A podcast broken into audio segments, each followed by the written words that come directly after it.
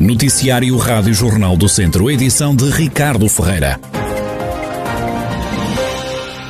Pedro Duarte já não é treinador do Académico de Viseu. O técnico apresentou a demissão alegando motivos pessoais. Avança a SAD do Clube Viziense que diz ter sido apanhada de surpresa. O Académico avança que vai reunir para decidir durante os próximos dias quem vai ser o sucessor de Pedro Duarte, que deixou o clube no 16º lugar da Segunda Liga de Futebol, um posto acima da zona de despromoção. Pedro Duarte sucedeu no cargo a Sérgio Boris, esteve ao serviço dos academistas em 18 jogos, onde apenas somou 7 vitórias. A preparação para o jogo do próximo domingo em casa do Leixões vai ser feita pelo adjunto Paulo Cadete. Camalhota no PS de Castro Daire, afinal o candidato do partido à Câmara não vai ser o atual presidente da Conselhia Socialista, Horácio Ribeiro, mas o antigo presidente da autarquia, Fernando Carneiro, que há quatro anos perdeu as eleições para o social-democrata Paulo Almeida.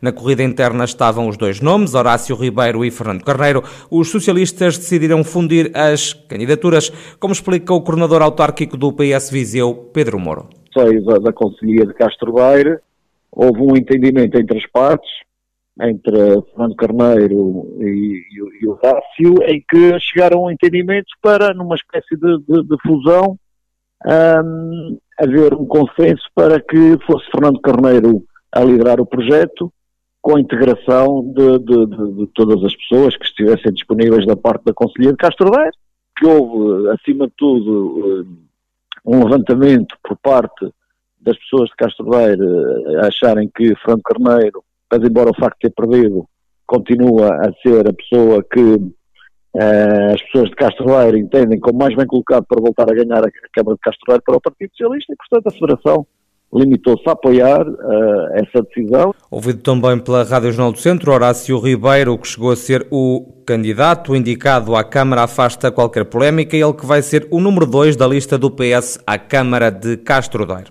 Mais do que é bem do partido, é bem do Conselho. Não, não houve nenhuma polémica. Ou sim o debate democrático entre duas candidaturas que acreditavam ser, ser a melhor opção. Uh, mas que depois uh, conseguimos um entendimento de, de, juntar esforços no sentido de uma união de todos os socialistas e é isso que, que se vai passar na construção de um caminho que acreditamos vai ser melhor para Castro Daire. Horácio Ribeiro, presidente da Conselhia do PS de Castro Daire, ele que de primeiro passou a segundo da lista do partido à Câmara Local nas autárquicas deste ano. O cabeça de lista vai ser o antigo presidente do município, Fernando Carneiro, que nas últimas autárquicas foi derrotado pelo atual presidente Paulo Almeida. O presidente da Câmara de Viseu acusa os deputados do PS eleitos pelo distrito de hipocrisia em causa a proposta dos socialistas de financiar a construção de uma nova barragem para substituir a de Fagilde através do Plano de Recuperação e Resiliência. Almeida Henriques recorda que foi do lado socialista que foi rompido o plano da empresa regional de águas. Ainda assim, o autarca concorda com o investimento no setor das águas. O PS já vem tarde, porque desde que nós iniciámos o processo de agregação, e já foi no ano de 2016, que a questão da barragem sempre se colocou como prioritária. A barragem até já podia estar feita se, na altura, os municípios de Mangualde, Nelas e Penalva do Castelo não tivessem borregado e não tivessem saído do processo. Eu recordo, porque não podemos esquecer a história, que nós em 2018 estávamos praticamente em vésperas de criar a empresa regional de águas com oito municípios. E estes três municípios saíram do processo e, portanto, prejudicaram o investimento neste quadro comunitário de apoio. Eu diria que se hoje não existe mais investimento feito no domínio da água, deve-se essencialmente ao Partido Socialista, até porque estes municípios são do Partido Socialista e esperemos conseguir agora no, no PRR alguns desses, desses meios. Agora, acho que é um ato de hipocrisia vir agora defender uma coisa que se negou no passado. O Presidente da Câmara de Viseu considera que o plano de recuperação e resiliência é focado no litoral e esquece outras regiões do território. Almeida Henriques não vê no plano, conhecido como Bazuca, uma aposta na criação de emprego e na retoma da economia no pós pós-pandemia. O autarca diz ainda preocupado com o facto de os municípios poderem contribuir pouco com propostas de investimento. Entendemos que este PRR está excessivamente litoralizado. A esmagadora maioria dos seus projetos estão exatamente no litoral. Por outro lado, o PRR não confere a atenção exigida pela crise económica em geral e das PMEs em particular. Esta bazuca devia ser como primeira prioridade exatamente o combate ao desemprego. Não se vê aqui um programa estruturante que, por exemplo, consiga enquadrar eh, os jovens quadros das empresas para elas retomarem a sua atividade, para diminuir o desemprego. Não se vê aqui um instrumento programático eh, que efetivamente permita recuperar a economia nestes próximos anos. A reduzida dimensão da, da contribuição do, do, dos municípios também me preocupa. O PRR prevê apenas a possibilidade de contribuição dos municípios de cerca de 18%. Almeida Henriques, o presidente da Câmara de Viseu, e a opinião sobre o atual plano de recuperação e resiliência que está em discussão pública. A Assembleia Municipal de São Pedro do Sul exige a requalificação urgente da Estrada Nacional 16, que faz a ligação entre o Conselho e o município vizinho de Viseu. O grupo parlamentar do PS apresentou na última sessão do órgão autárquico uma moção nesse sentido. O documento foi apresentado pelo socialista Manuel Silva. É uma estrada que foi construída há cerca de 100 anos, portanto tem 90 e tal anos. O traçado mantém-se original e, portanto, tem curvas altamente sinuosas, e, eh, portanto, é uma estrada que já se adequa, de facto, ao movimento que tem.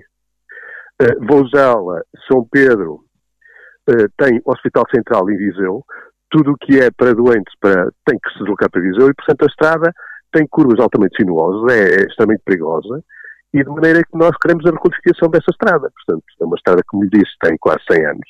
É uma estrada que ligava Aveiro e Vila Formoso, mas está completamente ultrapassada. A Estrada Nacional 16 passou para as mãos das autarquias de Viseu, Vozela e São Pedro do Sul em 1995. São os municípios que têm agora a obrigação de proceder a uma intervenção na via, lembra Manuel Silva, deputado do PS na Assembleia Municipal de São Pedro do Sul. A moção a reclamar uma reabilitação urgente desta via entre Viseu e São Pedro do Sul foi aprovada por unanimidade.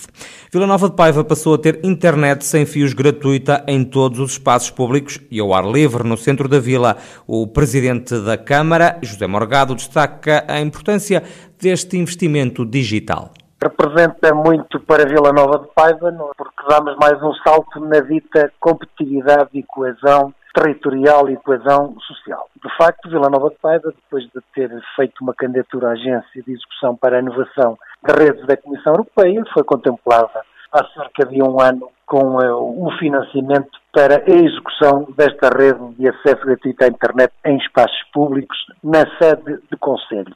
Já anteriormente tínhamos entrado nas redes de novas gerações e tínhamos fibra ótica em mais de 50% do Conselho e com acesso de fibra ótica de, de, público e de comerciantes, mas agora é um projeto giro, um projeto engraçado para espaços públicos. O autarca salienta também a cobertura da rede Wi-Fi no centro da vila. Obviamente que tivemos a, eh, a capacidade, a determinação de o colocar estrategicamente no miolo e no centro cívico de Vila Nova de Paiva. Leia-se entre o auditório Carlos Paredes, o município, a Feira de Barrelas e, e também os edifícios desportivos.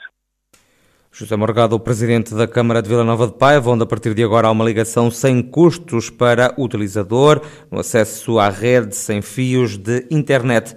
E uma das maiores estruturas sociais do distrito, o lar do Centro Social da professora Elisa Barros Silva, em Cabanas Viriato, no Conselho de Carregal do Sal, nunca foi tocada pela Covid-19. A instituição tem 140 utentes e 90 funcionárias. O presidente deste lar, Luís Fidalgo, explica como foi possível afastar o vírus. Felizmente, até à data, fomos das instituições do distrito que não fomos acometidos por qualquer surto de Covid-19, seja nos utentes, seja nas próprias funcionárias, não é? E colaboradores. E isso é um motivo de, de regozijo. E pergunta porquê? Calhar também com um pouco de sorte, como em tudo na vida, mas sobretudo pela tomada de medidas de contingência que foram logo foram adotadas desde 8 de março de 2020, que, que se mantém, que se foram mantendo durante este tempo todo, até, até à data de hoje, e sobretudo eh, por uma dedicação muito grande por parte de todos os colaboradores. Luís Fidalgo, presidente do LAR Centro Social da professora Elisa Barros Silva, em Cabanas de Viriato, que acrescenta que para proteger a instituição e os utentes foi importante adquirir todos os meios técnicos de proteção, incluindo também o processo de vacinação contra a Covid-19 que já foi, entretanto, concluído.